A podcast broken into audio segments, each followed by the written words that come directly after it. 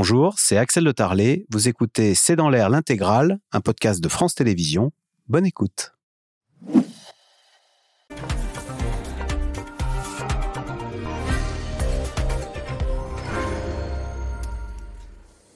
Bonsoir à toutes et à tous. Sidération ce matin, il était un peu moins de 10 heures quand un élève de 16 ans de seconde en classe d'espagnol s'est levé pour aller poignarder sa professeure qui sera mortellement touchée. Un élève inconnu des services de police dans un lycée sans histoire du centre-ville de Saint-Jean-de-Luz. L'élève aurait entendu des voix avant de sortir son couteau. Que sait-on de cette affaire qui a sidéré la France? Pourquoi ce couteau? Avait-il prémédité son acte? Faut-il pointer du doigt les insuffisances du suivi psychiatrique de nos enfants? Un coup de couteau à 16 ans contre sa professeure d'espagnol jugée dur mais juste par euh, les élèves. Faut-il y voir aussi le signe d'une société à fleur de peau qui supporte de moins en moins l'autorité qu'elle émane des enseignants, de la police ou de tout ce qui porte un uniforme? C'est le sujet de cette émission de ce C'est dans l'air, intitulée ce soir 9h50, il poignarde sa professeure. Pour répondre à vos questions, nous avons le plaisir d'accueillir Driss Youssef. Vous êtes docteur en droit public, spécialiste des questions de sécurité. Nathalie Saint-Cric, vous êtes éditorialiste politique à France Télévisions. Audrey Goutard, chef de service enquête et reportage à France Télévisions. Euh, Étienne Girard, rédacteur en chef du service société à l'Express. Je précise, je rappelle votre livre hein, sur Éric Zemmour qui s'intitule Le radicaliser, c'est aux éditions du Seuil. Et puis en duplex, nous avons le plaisir de recevoir également Hélène Romano. Vous êtes psychothérapeute, spécialiste euh, de la charge des traumatismes. Merci de participer à cette émission euh, en direct. Driss Youssef, euh, cet élève de 16 ans, donc, qui a mortellement poignardé ce matin sa professeure d'espagnol, a été mis en garde à vue et une enquête a été ouverte pour assassinat. Qu'est-ce que ça dit euh, de son acte pour qu'il y ait une enquête pour assassinat? La qualification retenue par le procureur euh, d'assassinat est le fait qu'il y avait une préméditation derrière et qu'il a voulu, très certainement en tout cas, la tuer, notamment en mettant un coup de poignard à la poitrine. Et on sait qu'effectivement, un coup de couteau dans la poitrine, ça peut être très mortel. Et donc, le procureur aujourd'hui a retenu cette qualification à l'encontre de cet étudiant. Hmm. Euh, Hélène Romano, sans préjuger évidemment de l'enquête, un enfant de 16 ans qui est à l'école avec euh, un couteau et un enfant de 16 ans qui dit avoir euh, entendu des voix, qui dit qu'il aurait entendu des voix. Est-ce que ça doit nous interroger, un, sur la violence qui entre maintenant dans nos écoles et deux, sur l'état euh, de la santé mentale de nos enfants alors, euh, les élèves qui ont des couteaux, il y en a un certain nombre. Euh, les enseignants poignardés et des élèves poignardés, malheureusement, c'est quelque chose qui s'est déjà passé et qui existe. Les premiers cas recensés, c'est 2010. En 2014, il y a une enseignante qui a été tuée par une mère d'élèves. Donc, ce sont des faits dramatiques, mais qui existent.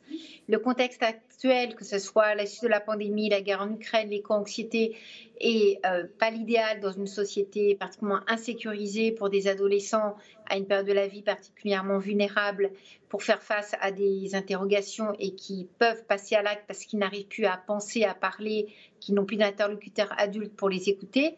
Par contre, tuer un enseignant, c'est autre chose. Là, on pourrait penser à ce qu'on appelle en psychiatrie euh, une bouffée délirante aiguë, c'est-à-dire un trouble psychotique bref, extrêmement violent, où tout d'un coup il y a une hallucination, tout d'un coup l'élève ou l'enfant, le jeune, parce que c'est souvent à l'adolescence et euh, au début de l'âge adulte qu'il y a ce type de trouble, n'est plus en conscience de son passage à l'acte. Mais la particularité, c'est que ce type de euh, trouble psychotique bref, chez des personnes qui n'ont pas d'antécédents, fait que dans les heures qui suivent, il y a quand même un manquement avec la réalité. Et là, s'il a été mis en garde à vue, c'est qu'il était quand même en capacité de répondre suffisamment clairement aux questions des enquêteurs. Donc, il y a beaucoup d'hypothèses qui peuvent se poser. Audrey Goutard, c'est vrai que cet élève était euh, décrit comme calme. Mhm. On sait même qu'il avait eu une mention très bien l'an dernier au brevet. Mhm. Euh, alors, que, quel, va être le travail de la police et que sait-on précisément des circonstances et, euh, de, ce drame qui s'est déroulé ce matin, qui s'est noué ce matin? Là, le travail de la police, il va être assez simple, c'est-à-dire entendre un maximum d'élèves qui ont côtoyé cette, le meurtrier juste avant ou pendant les faits. D'ailleurs, euh, nous avons euh, réussi à obtenir plusieurs témoignages, notamment d'élèves qui l'ont croisé dans les couloirs juste avant les faits et qui disaient qu'il était extrêmement silencieux, anormalement silencieux, selon l'un de ses meilleurs amis. Pendant les faits, il s'est levé, là aussi, pas un mot, et il a poignardé cette professeure. Donc, euh, le travail de la police va être d'essayer de, situer, de comprendre exactement dans quel état d'esprit se trouvait cet, élève, de comprendre ce qu'il s'est passé avant, et puis aussi de connaître son contexte familial. Toute sa famille va être évidemment euh, entendue. C'est pour ça d'ailleurs certainement que le, le procureur de la République n'a pas souhaité s'exprimer dès aujourd'hui. Il attend demain. Il attend justement que ce travail de recueil de témoignages soit fait pour essayer de mieux comprendre quel était l'état psychologique de cet enfant Audrey Goutard, un couteau dans un lycée sans histoire du centre-ville de Saint-Jean-de-Luz, c'est rarissime ou euh, non, malheureusement, il ne faut, pas, il ne faut plus s'en étonner Alors, il faut déjà remettre il y a des chiffres. Les chiffres, ils sont clairs. Depuis 40 ans, en 40 ans, il y a eu moins de 10 professeurs euh, tués, c'est toujours trop et absolument dramatique, tués dans le cadre de, de, l'école et de, par un élève. Donc moins de 10 professeurs et en général, euh, il s'agissait soit d'un élève, soit d'un parent d'élève qui, euh, qui agissait. Donc c'est quand même extrêmement exceptionnel. Ensuite, dire qu'effectivement il y a des couteaux ou des armes blanches euh, au sein des établissements scolaires, moi je ne sais pas, j'ai été euh, lycéenne, je me souviens de gens autour de moi qui en avaient. Euh, pourtant j'étais dans un lycée parisien, l'adolescent idiot qui se balade avec un couteau, un canif, etc. Voilà. Pour autant, aujourd'hui, effectivement, on en parle plus. Effectivement, tout incident prend une importance, ce qui est plutôt sain dans notre société, puisque ça veut dire effectivement qu'on exprime, qu'on dit les choses. Mais ça n'est pas très nouveau. Étienne Girard, alors il y a beaucoup aussi euh, d'hommages qui sont rendus euh, envers la communauté euh, éducative. Par exemple, Sandrine Rousseau, qui évidemment a adressé ses pensées aux proches, mais aussi au personnel de l'éducation nationale. Et puis ça et là, on a vu des reportages ce matin, nous, cette professeure de mathématiques qui dit ça peut arriver à n'importe quel enseignant, c'est pour ça que je suis venue aussitôt. Elle s'est déplacée dans, dans, ce lycée qui n'était pas le sien, à Saint-Jean-de-Luz. On a l'impression que toute la communauté éducative a été sonnée euh, et s'est senti presque concerné s'est senti concerné même par euh, ce drame qui s'est noué ce matin à Saint-Jean-de-Luz. Évidemment, cet acte est probablement un fait divers. Euh, c'est le chemin que semblent indiquer les débuts de l'enquête, mais on ne peut pas totalement décorréler cet acte d'un climat plus global, ce climat qui touche toute la société, puisque dans la dernière étude fracture française du CEVIPOF, les Français disent à 89% qu'ils ont l'impression de vivre dans une société violente. Euh, l'école euh, n'est pas extérieure à ce climat. Les enseignants, dans toutes les études, disent qu'ils sont de plus en plus insatisfaits de leurs conditions de travail. Euh, et puis cette communauté éducative, elle a été marquée il y a deux ans par un autre choc, choc de société euh, qu'a été l'assassinat de Samuel Paty le 16 octobre 2020 et qui a été la levée d'un tabou. On n'avait pas vu depuis 1996 le meurtre d'un enseignant en France. Il y a des euh, enseignants qui ont peur quand ils franchissent le pas de, de leur, école, là où ils travaillent? Oui, il y a évidemment des enseignants qui ont peur. Euh, les études ne disent pas qu'il y a de plus en plus d'enseignants qui ont peur euh, et qui subissent euh, des violences. Les études disent plutôt que le niveau de violence se maintient, il est selon les années à plus ou moins 10%. En revanche, il y a de plus en plus d'enseignants qui ne se retrouvent pas dans leur métier. 58% des enseignants interrogés regrettent le choix de leur métier. Exactement. Et ça, c'est le vrai, de, euh, le vrai fait de société très marquant en ce qui concerne la communauté éducative. Il y a de plus en plus d'enseignants qui ne se considèrent pas respectés, pas valorisés, qui ne sont plus épanouis dans leur travail. Et ça, c'est dû en partie au climat social. En grande partie, ils le disent, à, au lien avec leur direction, avec les personnels des établissements. Euh, ils ne se sentent plus accompagnés, ils ne se sentent plus valorisés. Et ça, c'est plutôt le sujet de la rémunération. Euh, la rémunération des enseignants, c'était 2,4 SMIC en 1980. Aujourd'hui, on en est à 1,2 SMIC. C'est-à-dire que, au regard du SMIC, la rémunération des professeurs a été divisée par deux Smicardisation de la profession. Exactement.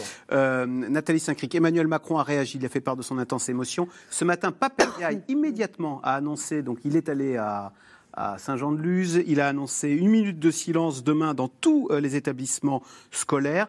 Pour ce qui, quand même, peut s'apparenter ce matin, quand on a appris ça, à un fait divers. Mais un ministre ne peut pas euh, ignorer un fait divers quand elle fait ainsi la une de l'actualité et qu'elle cause autant d'émotions auprès de, de toute la Bah, communauté C'est éducative. logique. Et il doit y aller pour montrer la solidarité, pour montrer, pour, pour rendre hommage, pour s'occuper des enseignants. Enfin bref, il doit être à l'aune de l'émotion nationale. Il n'y serait pas allé, on aurait poussé des hurlements en disant que c'était son devoir, que c'était son travail euh, d'être là. Après, je crois que la sidération dont vous parliez tout à l'heure est une sidération parce que, pour l'instant, on ne sait rien, certes, mais on sait que c'est un, ense- un- un lycée qui était très correct, sans problème. On sait que c'était un enfant qui n'a pas de casier ni judiciaire, ni de signalement de police. Bref, on ne comprend pas. On imagine qu'il a eu des troubles, mais on ne sait pas encore précisément. Donc c'est quelque chose qui n'est pas rationnel. Je ne dis pas que dans l'affaire Samuel Paty, c'était rationnel, mais on pouvait dire une radicalisation. de- on pouvait comprendre, donc se rassurer. Ouais. Là, on ne peut pas se rassurer parce que la causalité est quelque chose d'extrêmement euh, ténu pour l'instant. Donc, on saura, comme le disait Audrey, avec la conférence de proc euh, demain. Et donc, tous les politiques, de toute façon, se doivent en général de réagir. C'est-à-dire qu'ils ont compris qu'ils ne devaient pas être perchés euh, ailleurs, mais en gros être solidaires. Alors les réseaux sociaux fait que si on ne dit pas quelque chose, on passe pour quelqu'un de bizarre, alors que dans le temps, on ne répondait pas automatiquement. Et alors, ce qui était intéressant de voir, c'est le degré de décence, si j'ose dire. Papendiaï, tout à l'heure, quand il a parlé, a dit euh, que c'était l'heure du recueillement. Bon, en gros, quand quelqu'un, quand il y a un meurtre ou quand il y a un drame comme ça, on considère que les 24 heures- premières heures sont l'heure du deuil, l'heure de recueillement, et qu'on ne va pas commencer à commenter parce qu'on ne sait rien. Donc on ne va pas commencer à dire il y a qu'à euh, mettre un portique ou il y a qu'à. Si ça se trouve, c'est quelqu'un qui était très euh, dérangé psychologiquement, et ça arrive, et il y en a toujours eu. Mais on a vu quand même dans les réactions politiques qu'il y a eu des petites dérives. C'est-à-dire que si vous faisiez allusion tout à l'heure au tweet de Sandrine Rousseau, et il y a celui d'Olivier Faure, qui insiste sur la difficulté de la condition d'enseignant et des conditions dans lesquelles il travaille. D'ailleurs, elle a ajouté, je ne l'ai pas fait en entier, mais sans une Rousseau, Voilà. voilà. Elle a parlé des conditions de travail de plus en plus difficiles. Voilà, donc, euh, ce des- qui n'est pas faux. Mais Voilà. on commence à faire de la politique, et quand vous regardez du côté d'Éric Ciotti ou de Marine Le Pen, Éric Ciotti parle d'ensauvagement, Nos hussards noirs de la République sont en première ligne face à l'ensauvagement Sauvagement, de la société. un terme qui initialement a été sorti, si j'ose dire, par Marine Le Pen, euh, et qui était un des gimmicks de sa campagne euh, il y a cinq ans. Et, et- et elle- elle-même a parlé du, du climat d'extrême violence du pays. Donc, vous voyez, et on est vraiment dans une période où on a envie tous de dire, on appelle à la décence, on ne sait pas, on va attendre de savoir. On va pas juger à l'emporte-pièce, mais on a l'impression qu'avec Twitter, il y a, euh, je sais pas, il y a 50 millions de procureurs, euh, 18 millions d'avocats, et, et le reste qui ne sait rien. Alors, les faits se sont produits euh, peu avant 10 heures. L'élève a poignardé sa professeure en plein cours d'espagnol. L'enseignante de 52 ans est décédée des suites de sa blessure. Un drame rarissime en France, mais qui met la communauté éducative en émoi. Sujet euh, de Laura Rado avec Nicolas Baudry-Dasson.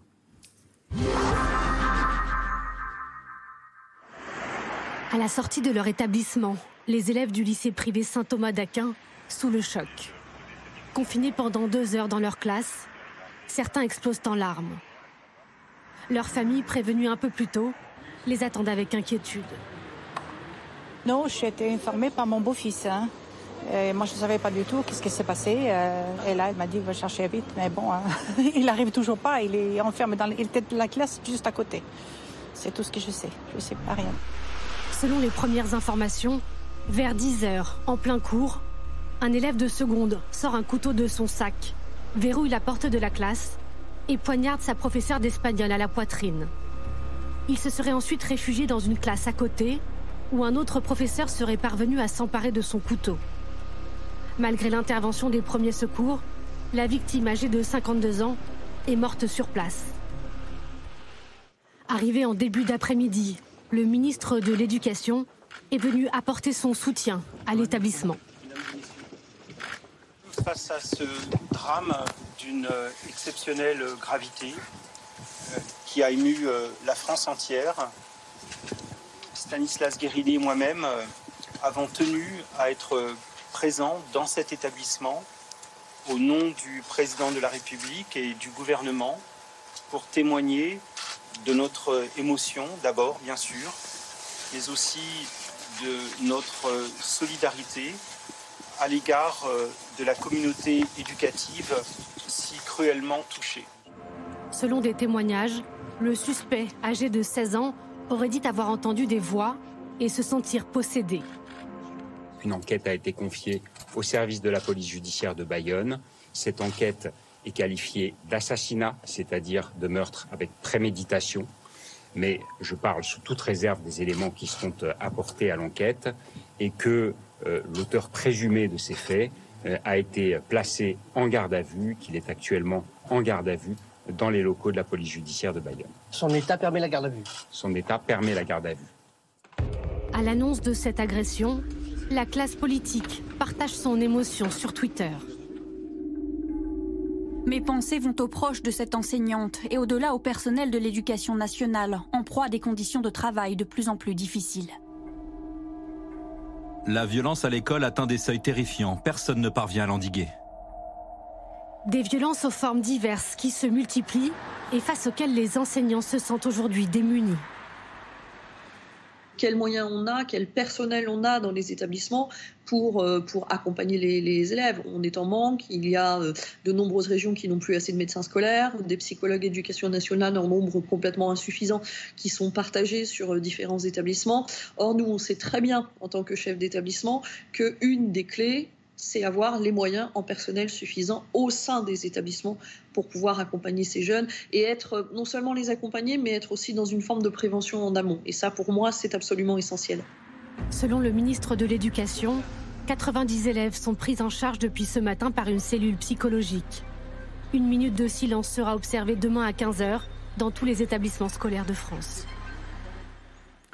Audrey Goutard, on a entendu dans le sujet le fait que cet élève de 16 ans a été reconnu apte à la garde à vue. Ça veut dire quoi? Ça veut dire qu'il a toute sa tête, cet enfant en tout cas, c'est ce qu'a considéré le médecin qui l'a ausculté. Je vous rappelle que lorsqu'il y a une garde à vue, lorsque vous rentrez en garde à vue, à ce moment-là, vous rencontrez un médecin. Ça, c'est la, loi, c'est la règle. Donc, le médecin qui l'a ausculté, au moment de, de, son placement en garde à vue, a considéré qu'il avait tout son discernement pour comprendre les questions qu'on lui posait et y répondre. Donc ça ne veut pas dire qu'il n'a pas de troubles psychiques par ailleurs. Ça veut dire que à l'instant T, au moment de la garde à vue, il est capable, pour, euh, pour parler clairement, il est capable de comprendre et de répondre aux questions des enquêteurs. Ça pourrait vouloir dire qu'il euh, sera tenu pour responsable de ses actes et qu'on ne dira pas, bah non, il était dans une bouffée délirante et il est pour rien. Non, on peut absolument pas, préjuger de quoi que ce soit parce que je pense d'ailleurs que le procureur, la logique voudrait que le procureur, là, maintenant, ait demandé de nouvelles expertises euh, psychologiques de, de, de, de l'enfant. C'est-à-dire que pour les premières questions, OK, le médecin a dit d'accord, il peut être entendu, mais ensuite, si vous voulez, le procureur peut effectivement demander une nouvelle expertise pour voir si effectivement la garde à vue peut continuer et si il ne doit pas être immédiatement orienté vers un établissement spécialisé. Euh, Drissa et Youssef, question d'Alexis dans le Nord. Va-t-on en arriver à mettre des portiques de sécurité à l'entrée des établissements scolaires comme aux États-Unis? On a l'impression quand même qu'il y a de plus en plus de violence quand même dans nos écoles. Je cite cette professeure qui dit Je réveille une élève qui dort en classe de seconde, elle me balance la table dessus et part en claquant la porte. Euh, c'est quand même, moi, je sais des, choses que je ne voyais pas quand j'étais à l'école. Oui, bien sûr. Alors, c'est vrai que c'est deux choses différentes. D'avoir un accès de colère et de balancer la table que d'apporter effectivement des armes ou des armes par destination dans un établissement et qui nécessiterait effectivement aux entrées, par exemple un portique euh, de sécurité hein, ou alors des palpations de, ces de euh, sécurité. La différence des États-Unis, c'est que vous avez évidemment des tueries dans des établissements qui nécessitent évidemment des dispositifs de sécurité, ce qui n'est pas le cas en France. Pour autant, pour autant, on a entendu à plusieurs reprises que euh, on a ce qu'on appelle des règlements de compte dans des établissements scolaires ou aux abords des établissements scolaires. Donc ça ne se passe pas partout, il ne faut pas généraliser. Là, effectivement, dans le cas du euh, lycée Saint-Thomas d'Aquin, partons à, Saint-Jean-de-Luz, c'est un établissement qui est géré par le diocèse, donc ça n'est établissement euh, sous contrat donc avec l'État. C'est un établissement qui est bien classé, qui est bien noté, dont on ne peut pas dire aujourd'hui qu'il est situé dans une zone en difficulté et qui a euh, régulièrement des règlements de compte. Le taux de réussite au bac, c'est 100% depuis les trois dernières années. Il est classé environ 2 centièmes de France, qui est plutôt un très bon classement. Et donc on ne peut pas mettre ce lycée au même niveau que d'autres lycées qui vraiment ont des difficultés et qui ont des dispositifs de sécurité. Après, s'agissant de la violence au sein des établissements scolaires, elle existe aussi bien au collège, même en primaire, que dans les lycées. Ça, c'est une réalité dans notre pays. On a même régulièrement des bagarres de bandes aux abords des établissements avec quelquefois des morts. Donc oui, on a de plus en plus une violence qui s'exprime au sein de l'établissement, mais il faut juste rappeler que ce qui se passe au sein des établissements scolaires, ce n'est que le miroir de ce qui se passe aux abords, mais également à la maison. Alors, Hélène Romano, est-ce est être vieux grincheux que de dire, mais est-ce que tous ces jeux vidéo ou, euh, qui sont ultra violents ou à la Kalachnikov, il faut descendre le plus de points? Et on a des points supplémentaires si on abat une femme enceinte, il y a des jeux comme ça, hein. euh, et toutes ces images sur Internet qui sont assez violentes, eh ben, ça peut monter à la tête de nos jeunes. En tous les cas, ça les baigne dans un univers où euh, la violence est présente et, et, et même banalisée. Alors, on est dans une génération que moi j'ai appelée d'orphelins, c'est-à-dire d'enfants, d'adolescents qui passent à l'acte parce qu'ils n'ont plus d'adultes pour les aider à avoir des références. Un enfant, il a besoin d'adultes pour lui transmettre un certain nombre de choses. Et quand vous vous rendez compte que vous avez des enfants qui passent 5-6 heures derrière les écrans et moins de 8 minutes à parler à leurs parents dans la journée, eh ben, tout ce qui est empathie, respect de l'autre, l'altérité, il ne va pas la prendre sur une application. Donc cette génération d'orphelins, peut permettre de comprendre ces violences qui sont dans tous les milieux, dans toutes les catégories sociales, dans tous les établissements scolaires, privés, euh, non privés. C'est pas uniquement réservé euh, aux zones de banlieue comme on l'entend bien souvent. Ce sont des jeunes qui sont en très grande souffrance psychique parce qu'il n'y a pas d'adultes pour les accompagner, pour les aider en particulier pour apprendre à gérer cette agressivité-là. Et du coup, la violence qu'ils ressentent, elle est agie. Donc ça, c'est pour les adolescents, les enfants, on va dire tout venant, sans parler de pathologie psychiatrique. En expertise, avec les collègues, on est assez marqué par le fait que les enfants d'aujourd'hui, je dis enfants, hein, pas adolescents, sont de plus en plus fréquemment dans des passages à l'acte où il n'y a pas de culpabilité, il y a peu d'empathie, il n'y a pas de respect, de l'autre, mais aussi de même, on a beaucoup plus de suicides d'enfants. On en parle peu, mais c'est une réalité. Donc c'est une génération d'orphelins le lien avec l'adulte, le lien d'attachement, de sécurité qui est tellement important, n'est plus là dans un contexte sociétal d'éco-anxiété environnementale, etc., qui est majeur. Et je voudrais juste dire un point très important par rapport au tweet des politiques. Les politiques, ils représentent l'autorité. Et quand on voit ce qui s'est passé à l'Assemblée nationale la semaine dernière, les ados, les enfants l'ont vu aussi, où des politiques qui représentent l'autorité ne sont pas capables de s'écouter, de se respecter eux-mêmes. Il ne faut pas s'étonner que les enfants entre eux considèrent que les adultes sont porteurs de la loi et du coup passent à l'acte sur les personnes qui représentent la loi. Donc ça commence aussi à ce niveau-là, c'est extrêmement important de le rappeler. Alors justement, Étienne Girard, euh, Hélène euh, Romano pointait du doigt le rôle des adultes. Et c'est vrai que quand on demande aux professeurs d'ailleurs euh, qui sont les agresseurs, eh bien, ils disent dans 22% des cas, sont des élèves, mais dans la majorité, 55%, ce sont les parents. Est-ce que ce ne sont pas nous, les adultes aussi, qui sommes vecteurs de violence, qui apportons de la violence contre le, monde éducatif? Vous avez tout à fait raison et c'est sans doute pour ça que la proposition euh, qu'on voit ressurgir fréquemment des portiques de sécurité aux abords à l'entrée des établissements n'est pas demandée par les enseignants et par les collectifs d'enseignants, elle n'a jamais été demandée, car quand on les interroge, oui, ils expliquent que eux, là où ils ressentent le plus de pression dans leur rapport à, aux, familles, c'est pas avec les, élèves, c'est avec les parents, et ça, c'est lié sans doute aux modifications et aux ruptures technologiques, à, Internet, qui euh, crée un lien entre la classe et les parents qui est continu. Il y a des boucles de parents WhatsApp, c'est-à-dire que les parents se retrouvent entre eux sur Internet et commentent les devoirs euh, de leurs enfants et, l'attitude des, des, des, professeurs en classe. Oui, ça c'est cité comme un, des fléaux majeurs euh, pour les enseignants. Pour les, pour les enseignants, c'est-à-dire que aujourd'hui, chaque classe ou presque fait l'objet d'un forum sur euh, une boucle WhatsApp ou un autre support où les parents peuvent échanger leurs impressions et il suffit de deux ou trois familles de meneurs pour engendrer bah, une, crise euh, vis-à-vis de l'enseignant. Et le nombre d'enseignants qui se disent victimes de harcèlement dans le cadre de leur travail a doublé en dix ans. Euh, c'est-à-dire qu'il y avait 10% en 2013 qui expliquaient qu'ils ont subi du harcèlement euh, dans le cadre de leur travail d'enseignant. Aujourd'hui, c'est 20%. C'est-à-dire que l'enseignant est soumis à une pression de plus en plus euh, constante et serrée, euh, et notamment, oui, de la part de ses parents qui peuvent trouver que les méthodes pédagogiques ne conviennent pas. Nathalie Cinquet, qu'on se permet de critiquer le boulot des enseignants qui... Bah, C'est-à-dire qu'on a l'impression quand même, d'abord, qu'il y a un manque de respect dans la société qui évolue. Ça, on en a tous euh, fait l'expérience. Donc on voit bien que quand vous étiez petit, moi je devais être à peu près petite un petit peu avant vous, euh, les choses se passaient différemment. Il y avait un respect du prof, il y avait un respect des policiers, il y avait un respect des avocats, des magistrats, de tout ce qu'a incarné l'État. Donc il est évident maintenant. Et il y a une expression, à mon avis, qui résume pas mal de choses, c'est quand on dit j'ai pété un plomb. J'ai pété un plomb, ça n'a pas l'air grave. Mais Péter un plomb, ça veut dire accepter qu'on qualifie avec un terme un, peu léger quelque chose qui peut être extrêmement grave. C'est-à-dire que pour répondre à l'enseignante, l'élève qui renverse sa table et qui sort pourra dire bah ouais j'ai pété un plomb, c'est pas grave. Deuxièmement, il y a un côté consommateur chez les gens, c'est-à-dire que les parents d'élèves, dans un certain nombre de, euh, de, de, de- comment dire de prise à partie des professeurs, les professeurs ont expliqué après que euh, les parents, en gros, il y avait un prof qui était là, il était fait pour euh, s'occuper des enfants, et que si le consommateur n'était pas content de son produit, comme si vous alliez chez le médecin en lui disant bon bah alors mon petit gars tu me fais ça ça ça dans ma prescription, et qu'il y avait donc une relation qui n'était plus une relation verticale de respect entre le sachant et celui qui a ses enfants à l'école, qui fait qu'en gros si vous n'êtes pas content de votre fournisseur, eh ben vous en changez. C'est le client Donc, roi qui est pas- loin de noter d'ailleurs. euh, Troisièmement, il y a une- un glissement, et ça, euh, tous les gens qui travaillent sur l'école en ont conscience, un glissement du rôle de l'école. Et c'est pour ça aussi que les professeurs se plaignent. C'est qu'ils considèrent qu'ils ne sont pas des babysitters ou qu'ils ne sont pas là pour faire du gardiennage, ni de l'autorité, ni de l'éducation. Ils sont a priori là pour enseigner.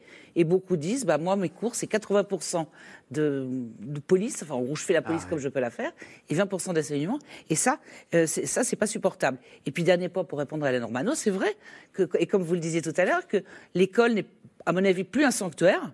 C'est-à-dire qu'il n'y a pas de raison qu'il ne se passe pas dans l'école des choses qui se passent ailleurs. Et que c'est vrai que globalement, alors je ne vais pas faire non plus euh, le c'était mieux avant, parce que je ne pense pas du tout que c'était mieux avant, sauf peut-être dans l'école. Euh, quand vous voyez un certain nombre de comportements, ne serait-ce que la dégradation euh, du langage, parce que le langage est toujours symptomatique de quelque chose. Quand vous entendez à l'Élysée bordélisé, assassin, euh, il y a l'autre jour qu'ils ont dit ta gueule, pisseuse. C'est- pas moi qui suis grossière, c'est ce qu'on a entendu à l'Assemblée. l'Assemblée. Alors je ne suis pas certaine que les élèves de 14 ans ou de 16 ans D'accord. Regarde, Regarde. regarde, la, la- la chaîne parlementaire ou la Public Mais ça témoigne. Savoir, mais je pense qu'en gros, il y a une espèce de brouhaha de on parle n'importe comment, on s'en fout, on s'habille n'importe comment. Euh, bon, c'est le côté, c'est un côté vieux, vieux quand on dit ça. Mais on l'a tous vu, c'est-à-dire que quand on a les moyens d'élever ses enfants, alors en plus, euh, effectivement, comme le disait Hélène, le fait de ne pas parler et de refuser de faire de l'autorité ou de ne pas pouvoir le faire. Parce que si vous bossez, vous élevez seul votre enfant et que vous travaillez 12 heures par jour, faire de l'autorité quand on rentre le soir, c'est difficile. Drissa Itioussé, c'est vrai que cette professeure d'espagnol qui est morte ce matin sous le coup de poignard, elle a été décrite par les élèves, non pas comme une bonne prof d'espagnol avec lequel on apprenait bien, elle a- on l'a on l'a décrite comme dure mais juste. Comme si au fond, le boulot d'un prof, c'était de faire régner l'ordre et de- d'être plus un éducateur, j'allais dire, de- que- que- que- qu'un enseignant qui vous transmet le savoir. Mais aujourd'hui, c'est ce qu'on appelle en, droit pénal ou en procédure pénale la charge de la preuve. Aujourd'hui, vous avez un renversement de la charge de la preuve. Ce n'est plus à l'étudiant, à l'élève de prouver à ses parents qu'il a essayé de bien faire, c'est au professeur à qui il appartient aujourd'hui de démontrer qu'il a bien noté l'élève. Et tout, mais tout a complètement changé. C'est-à-dire que aujourd'hui, le parent considère que euh, l'établissement scolaire est le lieu où on doit éduquer l'enfant. Non, l'établissement scolaire est le lieu où on transmet la connaissance. Vous l'avez dit parfaitement raison. L'enseignant est un sachant. L'éducation, en tout cas la, politesse, elle se fait à la maison. Et aujourd'hui, c'est vrai que régulièrement, les enseignants doivent démontrer la manière dont ils vont noter, sur quoi ils vont noter les étudiants. Et c'est ce qui fait que vous avez aujourd'hui, y compris dans des établissements, dans des salles de classe, des difficultés. Pourquoi? Parce que vous avez trois noyaux. Vous avez le noyau dont le professeur a envie de se débarrasser, c'est le petit groupe d'agitateurs qui perturbe le cours. Et puis vous avez encore un noyau que vous pouvez scinder en deux. Ce sont ces étudiants qui ont à la fois envie de travailler et vont faire leur travail de manière consciencieuse. Et puis ceux qui vont remettre en cause la connaissance Et qui sont traités de bolos dans la cour de récré s'ils savent répondre. Et absolument, et qui vont remettre en cause les connaissances du sachant. Audrey Goutard, est-ce que face les, pro- les professeurs peuvent se sentir un peu seuls? D'abord, ils voient bien qu'ils ne sont pas aidés par les parents de leurs élèves, hein, qui prennent fait et cause pour leurs enfants, et même qu'ils ne sont pas tellement, pas souvent aidés par leur hiérarchie. Je cite ce sondage 77% des enseignants qui ont alerté l'administration pour des violences jugent la réponse plutôt ou très inadaptée. Typiquement, là, cette prof qui réveille l'élève et l'élève lui balance, elle pète un plomb, elle lui balance la table. Euh, si l'enseignant va voir le directeur en relatant les faits, bah, il n'y aura rien derrière. Oui, je pense que c'est ça. Le, on l'a, vous touchez le fond du problème. C'est vrai que l'absence de réponse euh, de la hiérarchie euh, est un vrai problème. On le voit d'ailleurs dans d'autres domaines. L'absence de réponse judiciaire face à la délinquance, etc. Ça, c'est le vrai souci aujourd'hui de l'école. Alors. Moi, je mettrais un bémol par rapport à mes, collègues autour de, la table. C'est-à-dire que Aujourd'hui, euh, ce qu'on note aussi, c'est que les professeurs sont quand même mieux entendus qu'ils ne l'étaient auparavant. C'est-à-dire qu'aujourd'hui, vous pouvez faire des signalements. Je vous rappelle quand même l'école des années 80-90, où les, professeurs et les élèves étaient chacun de leur côté, avec une absence de dialogue euh, généralement euh, assez forte. Les élèves qui, qui étaient maltraités ne pouvaient pas ouvrir leur bouche. Aujourd'hui, il y a effectivement eu un regard sur les élèves beaucoup plus bienveillant et même sur les professeurs maltraités, il y a, il y a de plus de commissions, de d'écoute, etc., qui n'existaient pas auparavant. Après, méfions-nous des généralités. La très grande majorité des 12 millions d'élèves passent une scolarité tout à fait lambda et normale, respectueuse de leurs professeurs. Là, on parle d'un petit, de petits noyaux euh, d'élèves dans certains Mm, mm. euh, établissements très particuliers. On a fait tous des reportages dans ces établissements-là. On voit très bien ce qu'on veut dire, mais ça touche une minorité quand même. Euh, ça n'est pas la majorité. Donc, euh, ne- on ne peut pas non plus envisager de re- un retour en arrière avec euh, parce que la violence à l'époque c'était le coup de règle euh, sur les doigts de l'élève qui osait s'exprimer.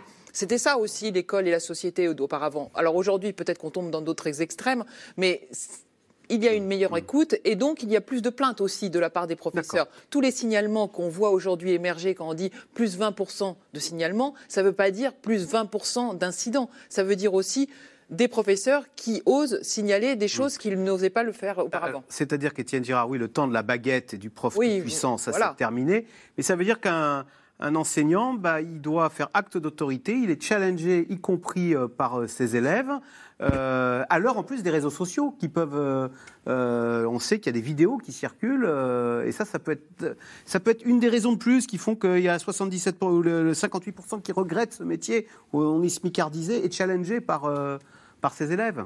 Ah mais absolument, c'est-à-dire qu'un conflit mineur avec un élève peut prendre des proportions extrêmement importantes en raison de l'existence des réseaux sociaux. Euh, c'est-à-dire qu'un élève, euh, les cas sont très nombreux, euh, peut être tenté de filmer son enseignant en situation difficile et d'ensuite de partager dans un premier temps la vidéo avec ses camarades pour s'en amuser et il arrive que cette vidéo finisse sur les ré- réseaux sociaux et engendre soit des moqueries euh, envers l'enseignant, soit dans les cas où l'enseignant a répondu, un cyberharcèlement envers l'enseignant. C'est vrai qu'on est dans un cas qui existe. Après, je partage l'idée de se méfier des généralités. Bien sûr. Euh, ce n'est pas un cas qui, qui existe euh, partout, dans tous les établissements, à l'échelle nationale, mais euh, c'est un cas qui n'est plus si marginal et qui engendre une perte de bien-être des enseignants au travail, puisque un tiers d'entre eux qui expliquent avoir subi des violences, y compris euh, non physiques, c'est-à-dire simplement des insultes, expliquent que pendant l'année qui suit, ils ont eu des troubles dans leur vie personnelle. Ça peut être des troubles du sommeil, des troubles dépressifs. En tout cas, ça a des conséquences qui sont durables. Et c'est peut-être pour ça, oui, que- qu'un enseignant sur deux aujourd'hui n'est plus. Et c'est pour ça qu'on manque des ense- d'enseignants, qu'on n'en trouve pas, et que ceux qui ont embrassé cette carrière, plus de la moitié le regrettent. Euh, Hélène Romano, et vous parlez du taux d'absentéisme aussi, hein, euh, voilà, tout à fait. Hélène Romano. Oui, ce que je voulais rajouter, c'est que euh, un enfant, mais comme un adulte, il a besoin de repères, il a besoin de cadres. Et ce qui manque actuellement, probablement, c'est ça, c'est des, des adultes qui arrivent à s'autoriser à donner un cadre, à le tenir, à avoir des repères. Et on s'en rend compte euh, à tous les âges de la vie. Dès les petites classes de maternelle, on a des fois des, appels au SAMU de maîtresse parce que des élèves de maternelle poussent des cris, ils n'arrivent pas à les canaliser. On se rend bien compte qu'à tous les niveaux, à toutes les échelles euh, de, l'âge adulte, des parents, des enseignants, des responsables divers et variés qui s'occupent des enfants, il y a ce besoin de s'autoriser à poser un cadre, ce qui ne veut pas dire être, euh, sévère, ça ne veut pas dire être violent. On peut tout à fait poser un cadre en étant respectueux. C'est la question de l'altérité et de l'empathie de l'autre. Ça, ça me paraît euh, un point fondamental. Un autre point par rapport à ce qui a été dit sur les chiffres, c'est que vous avez quand même beaucoup de professionnels, et moi j'en suis un certain nombre suite à des passages à l'acte très graves de conduite suicidaire d'enseignants, qui n'osent pas dire parce qu'ils ont honte, ils se sentent coupables, parce qu'ils ont une mission, ils ont un, travail absolument euh, conséquent à faire et qu'ils n'ont plus les moyens en termes de formation initiale, en termes de suivi, de pouvoir l'exercer. Ils n'osent pas se plaindre. Il y a quand même, c'est un chiffre noir, c'est-à-dire que les chiffres que vous donnez sont très en deçà de la réalité. C'est important de le dire. Il faut un travail considérable. Je pense aussi aux surveillants, conseillers d'orientation, à tous euh, conseillers principaux d'éducation, tous les professionnels. C'est problématique. Et ce que je ne comprends pas, c'est qu'on donne l'alerte depuis une vingtaine d'années, en particulier pour que le service de médecine scolaire, c'était dit dans un de vos reportages, puisse avoir les moyens adaptés, un médecin, un infirmier, un psychologue dans chaque établissement pour les élèves, pareil pour les enseignants. Ça irait beaucoup mieux et ça coûterait beaucoup moins cher à la société. Mais pour l'instant, ça fait 20 ans qu'on est plusieurs à donner l'alerte à ce sujet-là. Ça n'existe pas. La médecine de santé scolaire est en régime palliatif et il y a des drames absolus parce que ce qui est mis en place dans l'établissement aujourd'hui euh, va nécessiter une prise en charge dans le long cours.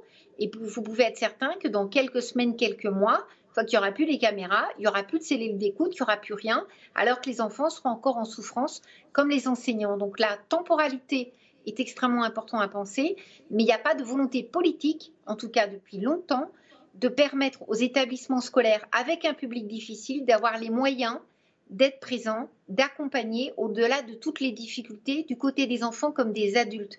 Le service de médecine scolaire, psycho, assistants sociaux, infirmiers, médecins doit être absolument renforcé, exister, parce que là, il est en péril euh, absolu et ça réglera pas tout, mais en partie, en tout cas, le repérage et la prise en charge côté enfant comme côté adulte.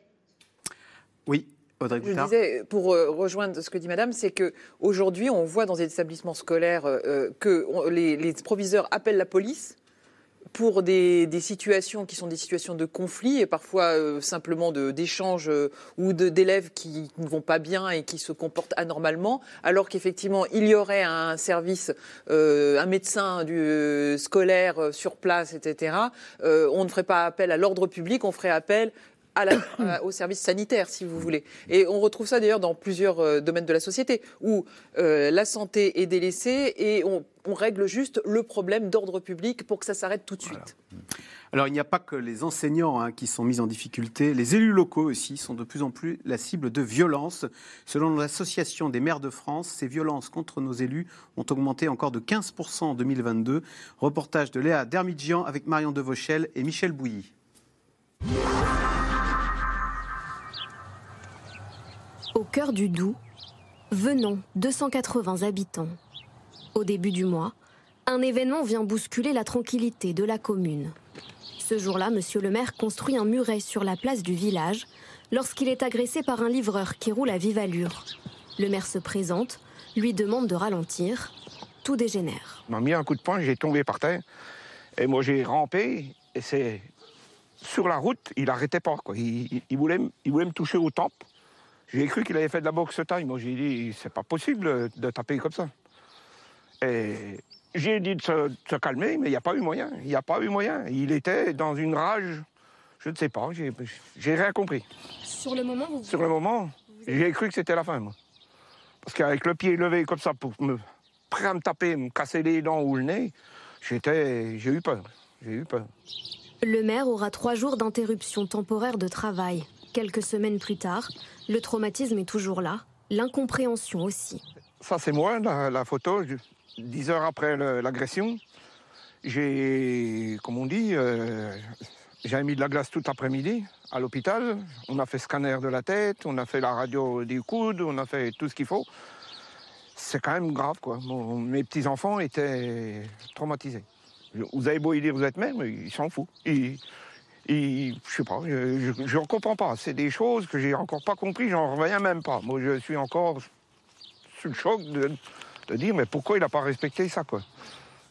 L'histoire d'André Mesnier est loin d'être un cas isolé.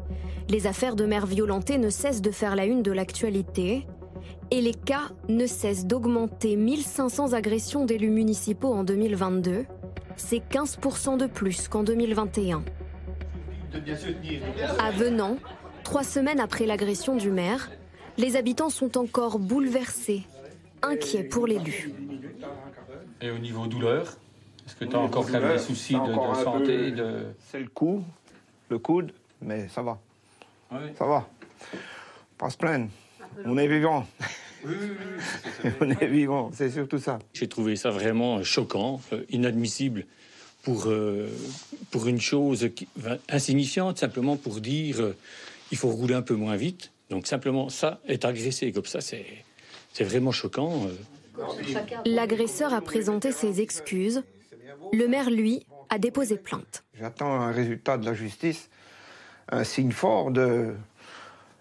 Il faut qu'il soit condamné. Moi, je veux qu'il qu'il a... Ça servira de leçon toute sa vie. Qu'est-ce que vous en Mais moi, j'attends cette condamnation pour, euh, pour que dans nos petits villages, on reconnaisse un peu de temps en temps. Se faire agresser comme ça, c'est quand même pas normal. Il faut. Moi, je- j'en j'en suis encore pas revenu. C'est pas normal de se faire agresser comme ça. Pour gérer les comportements agressifs, certains élus ont suivi une formation donnée par le RAID. Une journée de mise en situation, de jeu de rôle, démonstration par deux policiers. Et où le maire? Je voir le maire Je ne sortirai pas d'ici tant que j'ai pas une solution de mon dossier Apprendre les bonnes et surtout les mauvaises attitudes. Vous foutez de moi ou quoi? Raccrochez! Raccrochez, je vous dis! Non mais oh! Des cas concrets pour savoir désamorcer les potentiels conflits. L'écoute, c'est la clé principale de la, de la négociation. Le maire doit avoir conscience qu'il est, au même titre que les policiers, une cible potentielle. Ça ressemble de plus en plus aux situations qu'on est amené, nous, à, à gérer. Selon le ministère de la Justice, depuis 2017, 114 condamnations ont été prononcées pour des faits de violence envers des élus, avec 8 fois sur 10, une peine de prison. Alors, Étienne Girard, est-ce que les, nos élus sont devenus euh, des cibles Je cite ces, sondages qui viennent, ces enquêtes qui viennent de, euh, l'AMF, le- les maires de France. Euh, les agressions, plus 15% contre les élus municipaux en 2022. Dans 50% sont des outrages. Dans 40% des cas, des menaces. Et dans 10% des cas, donc, des violences volontaires. Oui, c'est évident. Euh, pendant longtemps, les élus enracinés dans des territoires euh, disaient Je suis à portée de baffe pour expliquer que- qu'ils étaient proches euh, de leur population. Ce qui se passe depuis quelques années, c'est que les baffes, elles sont parfois euh, données littéralement. Euh, on n'hésite plus à violenter même un élu. Donc la perte de prestige que subissent les plus hauts responsables politiques n'épargne pas même des élus de territoires plus restreints. C'est une, euh, euh, c'est une première euh, constatation. Et l'autre, l'autre élément important, c'est que le maire, même d'une petite commune, est perçu comme le premier responsable et le premier représentant de l'État. Et donc tout ce qui ne va pas euh, dans la vie de certaines personnes, eh bien, on a tendance, euh, dans un rapport, euh, on, on le disait pour l'école, mais c'est vrai aussi pour les mairies, dans un rapport de consommateur à l'élu, à en faire le premier responsable. C'est-à-dire, je ne trouve pas de travail, vous n'ouvrez pas de poste, c'est de votre faute. Et de là, euh, des outrages, des menaces, euh, et parfois, dans le pire des cas, des violences physiques. Ah, Nathalie Saint-Cric, pour aller dans votre sens, c'est vrai que le maire de Fécamp, il dit Moi, je vois des administrés qui viennent dans mon bureau furieux en disant Pourquoi j'attends les branchements EDF depuis un mois? Et donc, ils s'en prennent au maire. Euh, donc, de même qu'il n'y a plus d'enseignants, on pourrait imaginer que les maires vont finir par rendre leur tablier aussi. Bah, certains, il y, a eu, il y a eu des difficultés, non pas aux dernières municipales, mais celles d'avant, à trouver des candidats. Parce que nous sommes dans des petites communes, parce que pour le coup, ils ne sont, pas payés. C'est-à-dire qu'ils savent très bien que c'est un travail à plein temps, mais plus que plein temps. C'est-à-dire que quand vous êtes le maire d'une petite commune, on peut vous appeler à 7 h du matin, vous disant il y a un drame, il faut venir tout de suite, et puis on peut vous laisser encore à 22 h Donc il n'y a pas de raison que les gens deviennent des saints non plus. Personne, on n'a jamais été. Peut-être il y a une certaine conscience du travail qu'on faisait avec un résultat obtenu. Je peux imaginer qu'un maire, au bout d'un moment, on est, soit fatigué de se faire maltraiter. Et puis aussi, c'est parce que alors, on va revenir sur le fait que les maires, c'est comme les profs, c'est comme les policiers, c'est comme tout le monde. Il n'y a pas de raison qu'on se mette à les respecter plus que les autres. S'il y a une espèce de dévolution euh, vers un, un respect qui n'est plus automatique, parce qu'on n'élève plus les gens avec cette espèce de forme de respect. On peut le trouver, trouver ça bien ou trouver ça mal. Mais il est vrai que c'est comme ça. Ce respect n'est pas spontané. Et eux, ils les ont à portée de main. Donc c'est plus facile de prendre, d'avoir ces nerfs. Mais vous savez, il y a eu un, un fait divers aussi qui a été très, très, très étonnant. C'est une des premières fois où un, un médecin d'SOS a été appelé, guet-apens et tabassé. C'est-à-dire qu'on se disait, on peut toujours se dire qu'un médecin, c'est quelqu'un qui peut vous sauver, qui peut vous soigner, et qu'il devrait y avoir une espèce de sacro-sainte respect, enfin d'une sanctuarisation totale. Pourquoi C'est quoi le C'est un jeu Attendez, je, j'ai pas, je ne suis ni qualifiée ni euh, habilitée, mais le fait de s'attaquer aux pompiers, aux médecins, c'est aux gens qui vous sauvent et qui par définition se déplacent pour aller vous voir, pour essayer de vous faire du bien, euh, c'est quand même le signe d'une espèce de chamboulement euh, de la hiérarchie des valeurs, de, je ne sais pas, je ne vais pas vous faire le coup de l'ensauvagement, mais euh, c'est quelque chose qui est constaté par toutes les professions et qui fait encore plus que quand on est mal payé, quand on est maltraité, quand on n'est pas respecté, quand on n'est pas aidé, même pour les profs, quand vous n'avez pas une équipe pédagogique, quand vous n'avez pas d'infirmière, comme disait Hélène Norman, ou quand vous n'avez pas de médecin, quand vous avez éventuellement un proviseur qui s'en fout, ou des collègues qui n'ont qu'une seule idée, c'est de se barrer, il y a un moment donné où il n'y a aucune raison que tous ces gens-là ben, soient mieux que les autres et sacrifient leur vie pour finalement un bénéfice qui est on peut le déplorer, mais on peut le comprendre aussi. C'est vrai qu'Audrey Gouta a de quoi désespérer. Quand on vous tend un guet-apens alors que vous êtes pompier ou vous êtes appelé sur un feu ou vous êtes médecin, c'est du même acabit que lors des violences urbaines. nous, on s'est toujours étonné de voir que les, bandes qui commettaient les violences urbaines brûlaient les voitures de leurs voisins qui étaient aussi pauvres qu'eux. Enfin, vous voyez, c'est-à-dire que et qui, ou qui étaient leurs voisins, etc. Ils ne vont pas brûler euh, les voitures les euh, dans les, dans les, mmh, mmh. du 16e arrondissement, vous voyez, donc ou les médiathèques ou l'école maternelle de leurs petits frères. Donc effectivement, il y a quelque chose qui nous paraît nous absurde absurde de, constater qu'effectivement, on, on, tue, on brûle ou on abîme euh, ce, qui, ce qui devrait nous apporter. Un, en fait, c'est ce qu'on a sur la main. C'est ce, ce, que. Alors voilà, exactement, et c'est ce que Nathalie disait, c'est-à-dire que le maire, c'est celui que vous avez sous la main et vous vous en prenez à lui en lui disant pourquoi tu n'as pas fait les branchements d'électrique, etc. Tu es responsable de tout. Mais en fait, c'est aussi euh, le résultat de, de notre société, c'est-à-dire qu'on est dans une société où les gens se sentent impuissants. On l'a vu avec le phénomène gilet jaune. Lorsque nous, on nous allions dans les manifestations Gilets jaunes, ce qui ressortait, c'était cette énorme colère et cet énorme, cet énorme sentiment d'impuissance et que de toute façon, aucune solution ne se trouvait dans l'immédiat ou d'injustice, effectivement, qu'aucune solution n'était là, parce que les solutions, elles étaient à Paris, si loin, etc. Donc là, bon, il y a un maire, il y a un médecin, il y a quelqu'un qui représente une élite, selon certains critères, et effectivement, on s'en prend à lui, faute de pouvoir s'en prendre à ceux qui ont peut-être, effectivement, sont responsables de nos, de nos maux. Driss Youssef? C'est vrai que les élus sont assez euh, inégaux face à la violence. Vous avez euh, surtout les élus locaux de proximité. Dans les proximités, vous avez les communes et les mairies. Donc globalement, les mairies, quand ils ont les moyens d'avoir une police municipale, ils sont globalement mieux protégés que les élus des petites communes, comme l'élu qu'on a vu qui a été agressé, et pour deux raisons. D'abord, c'est la réponse à des attentes, et puis ensuite, c'est du rappel à l'ordre. La réponse à des attentes, c'est l'incapacité, à raison, pour des élus locaux, surtout des petites communes, à pouvoir effectivement répondre sur des branchements, sur donner un logement, sur donner un travail. Et puis, il y a le rappel à l'ordre, c'est vous ne pouvez pas aller vite la déchetterie. Ça, ça passe très mal. Le maire de Firmini, j'ai fait un rappel à l'ordre des jeunes qui faisaient un feu. J'ai été poursuivi par des pierres et des barres de fer. Alors je disais simplement, faites pas de feu là. C'est ça, c'est ça. C'est la déchetterie, c'est plus loin là-bas. Et on a effectivement des élus qui sont tabassés parce que justement ils font un rappel à la loi. Et donc ça, c'est extrêmement lourd pour les élus. Ça dénote, si vous voulez, d'une certaine manière, de l'État. Alors c'est pas, faut pas non plus généraliser, mais un État de la société, en tout cas d'une partie de la population, qui n'accepte pas chez l'élu le fait qu'il soit effectivement effectivement le représentant, parce que l'élu est aussi le représentant de l'État, hein, donc à l'échelle du département ou de la commune, il faut bien l'admettre, et que c'est aussi compliqué pour les élus.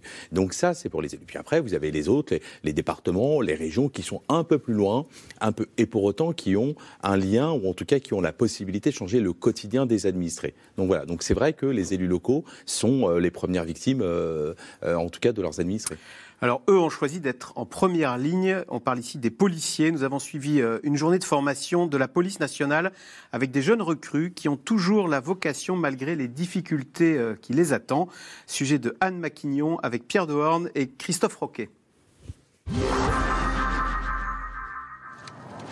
Le soleil n'est pas encore levé, mais sur la place d'armes de l'école de police de Wassel, les 450 élèves sont déjà prêts. À vous ordres, chef. Parmi eux, Romain, 30 ans. Il a déjà exercé 5 ans comme policier adjoint et veut désormais devenir gardien de la paix. Bah, c'est le fait de, de venir en aide de gens, de me sentir utile et le- de faire un métier pas comme les autres qui est pas commun et qui, qui est assez polyvalent. Tous les jours, c'est une mission différente. À l'école, au-delà des cours de déontologie, de l'apprentissage des lois, les exercices sont très pratiques.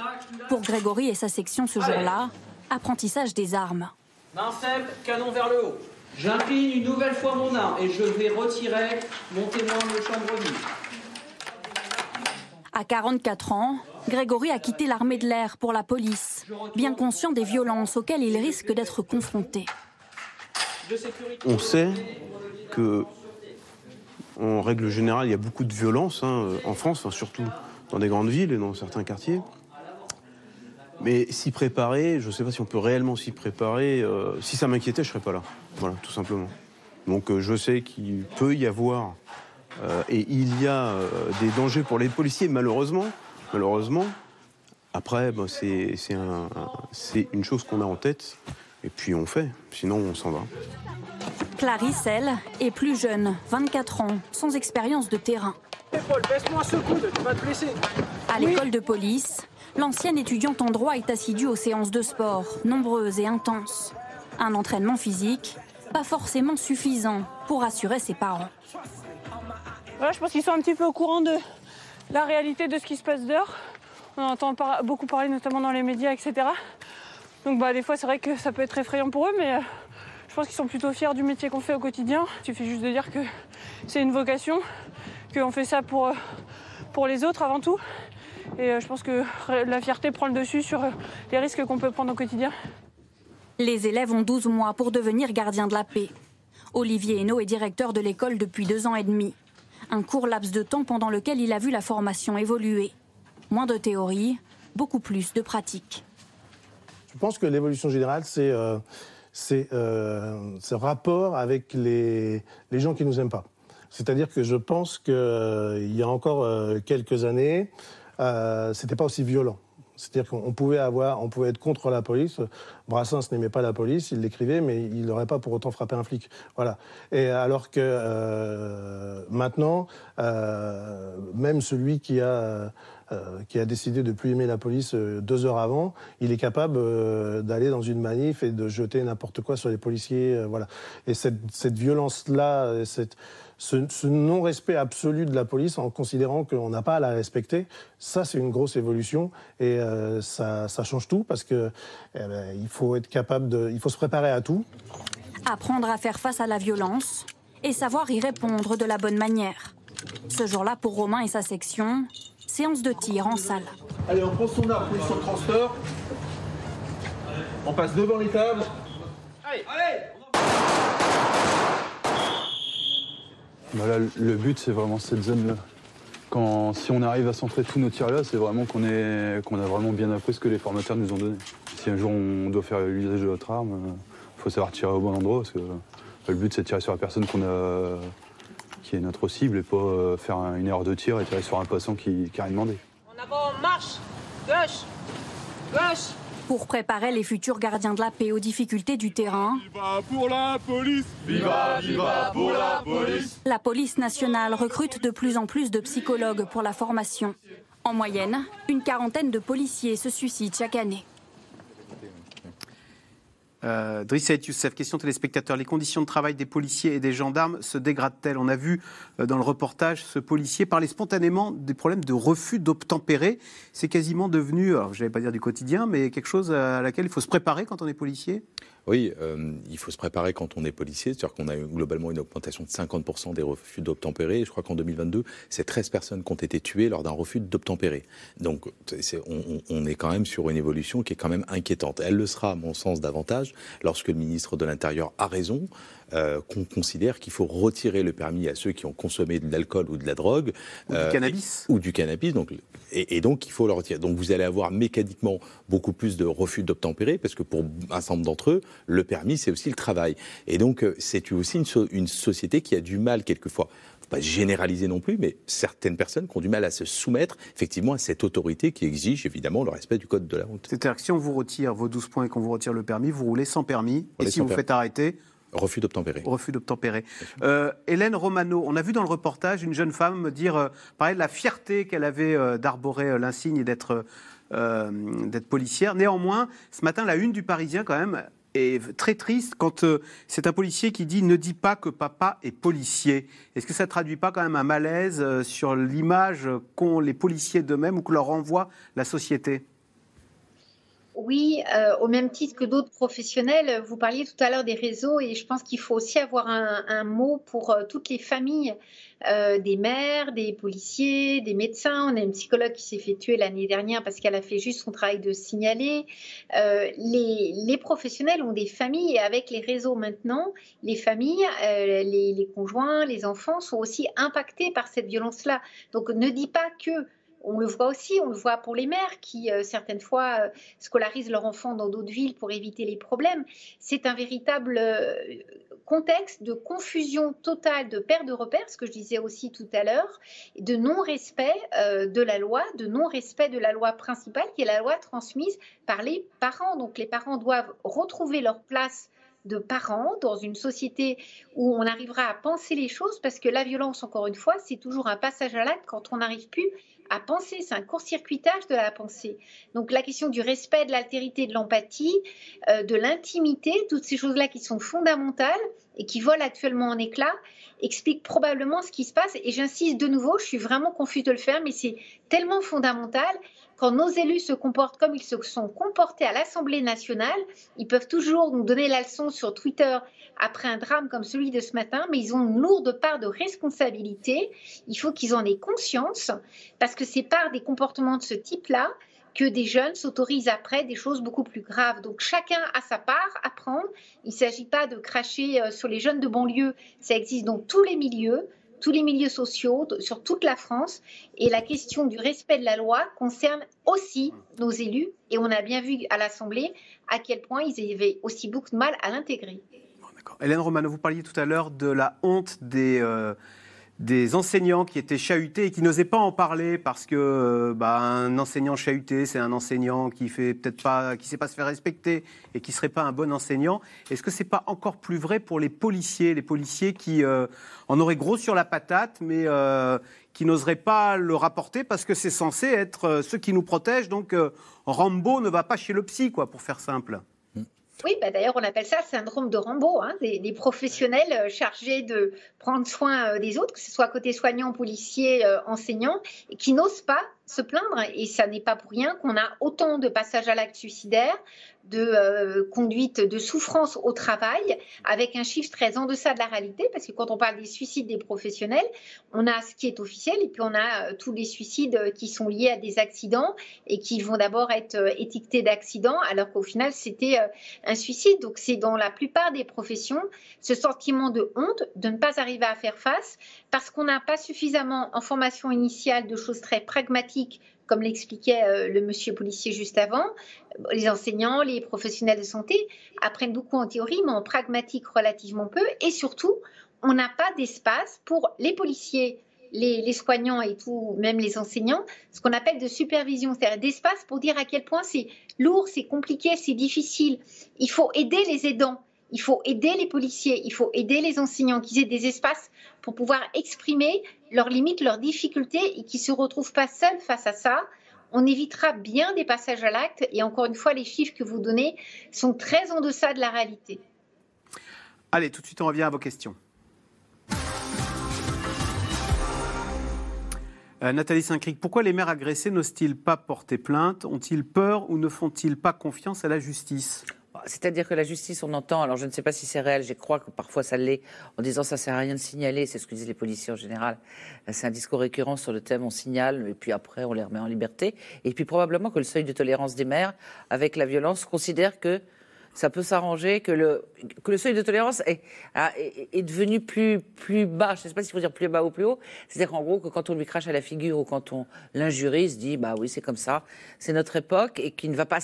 La tolérance zéro avec laquelle on nous a bassinés chez les politiques depuis 30 ans est une large vue de l'esprit chez certains, que ce soit des politiques à l'échelon national ou d'autres, parce qu'ils veulent faire bien et puis ils veulent pas tout de suite être dans la répression.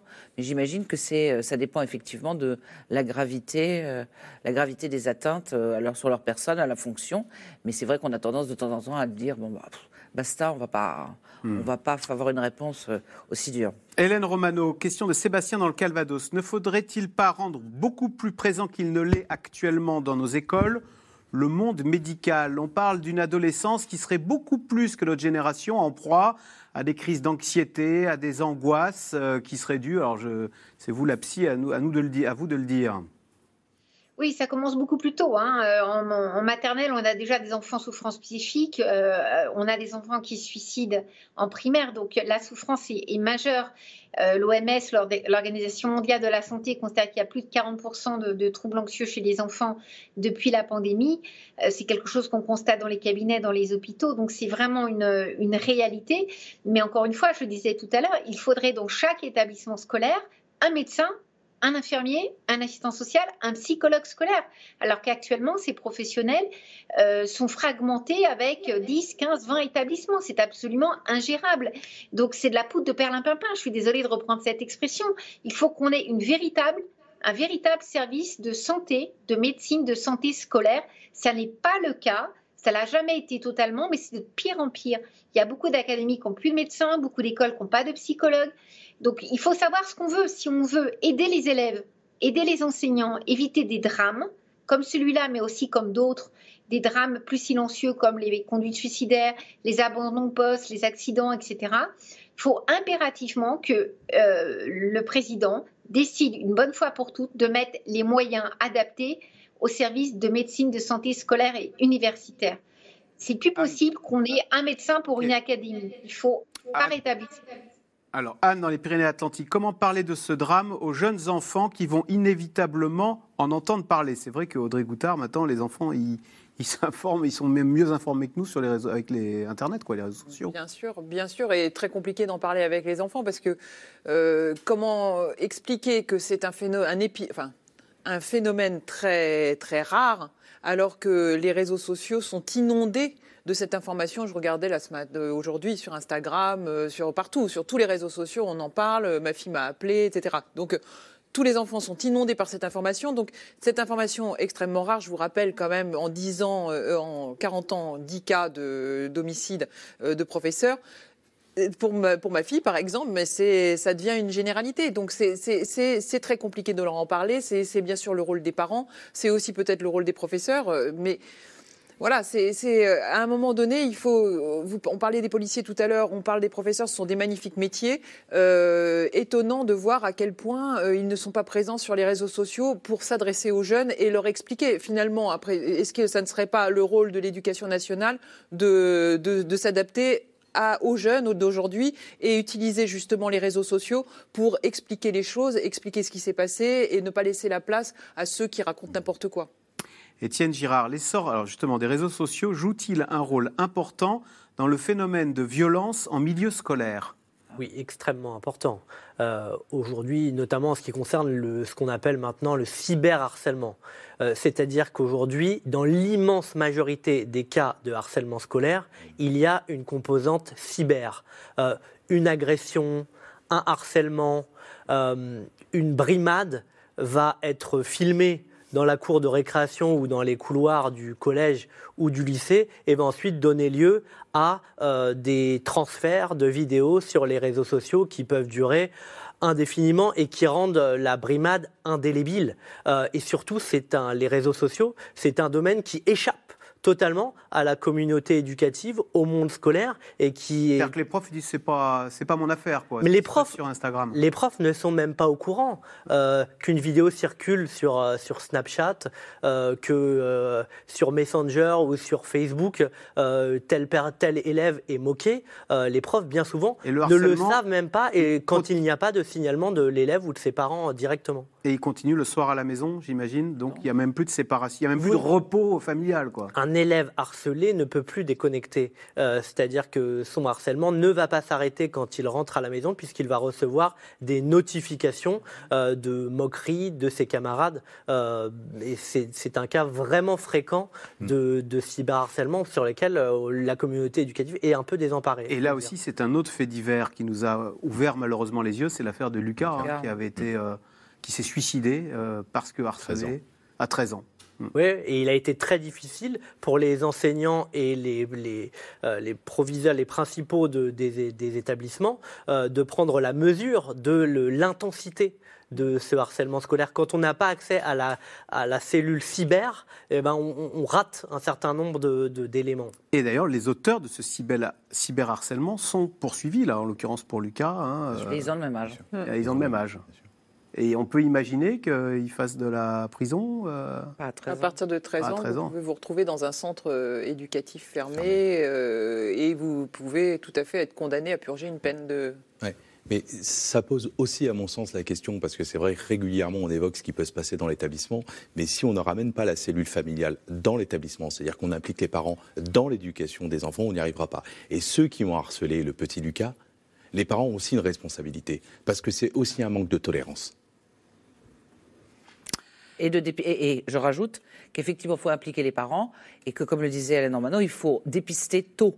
Enfin, elle disait repérer. Bon, c'est pas forcément un mot repérer, ça, ça a un côté euh, policier, mais l'idée quand on voit un hyper agité de, 4, de 5, 6 Ouais. ans ou quelqu'un qui commence à taper euh, euh, ses copains dans la cour, tout, qu'il y ait non pas un signalement en disant c'est un petit monstre, mettons-le dehors, mais qu'à ce moment-là, parce qu'il y a des gens qui sont suffisamment formés, on puisse voir si il subit des violences dans sa famille, s'il n'a pas de famille ou si la famille euh, s'en occupe pas. Et alors pour l'histoire du téléphone, quand on voit le nombre d'adultes qui ne le quittent jamais, je vois pas pourquoi les jeunes euh, ne le quitteraient pas, euh, réussiraient à le quitter eux, parce qu'honnêtement, les gens sont cramponnés à leur téléphone tout le temps. Y compris Donc si on aider les familles, pardon Nathalie, Bah, bien y sûr. compris aider les familles parce qu'il y a une telle déshérence du système Donc, psychologique euh, en France. euh, allez, vous adre- allez trouver un psy lorsque vous habitez en zone rurale Mm, pour mm. euh, aider votre La seule chose, c'est que je pense que, mais je parle sous votre contrôle, que, un, la police, deux, un certain nombre de corps censés euh, faire régner l'ordre et surveiller, vont se réorienter sur la surveillance du cyberharcèlement. Vont essayer, c'est que maintenant, on va adapter nos outils Ah. aux nouvelles technologies. C'est-à-dire qu'on ne peut pas continuer à faire comme si on avait le.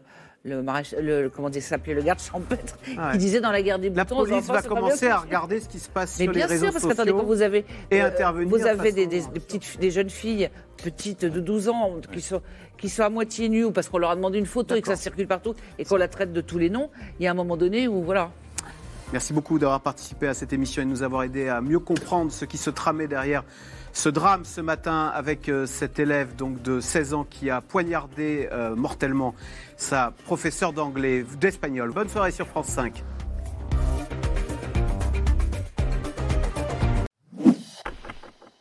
Merci d'avoir écouté C'est dans l'air. Comme vous le savez, vous pouvez désormais écouter l'intégrale, mais aussi l'invité ou vos questions à nos experts. Tous ces podcasts sont disponibles gratuitement sur toutes les plateformes de streaming audio. Et pour le replay vidéo, c'est sur France.tv, bien évidemment. À bientôt.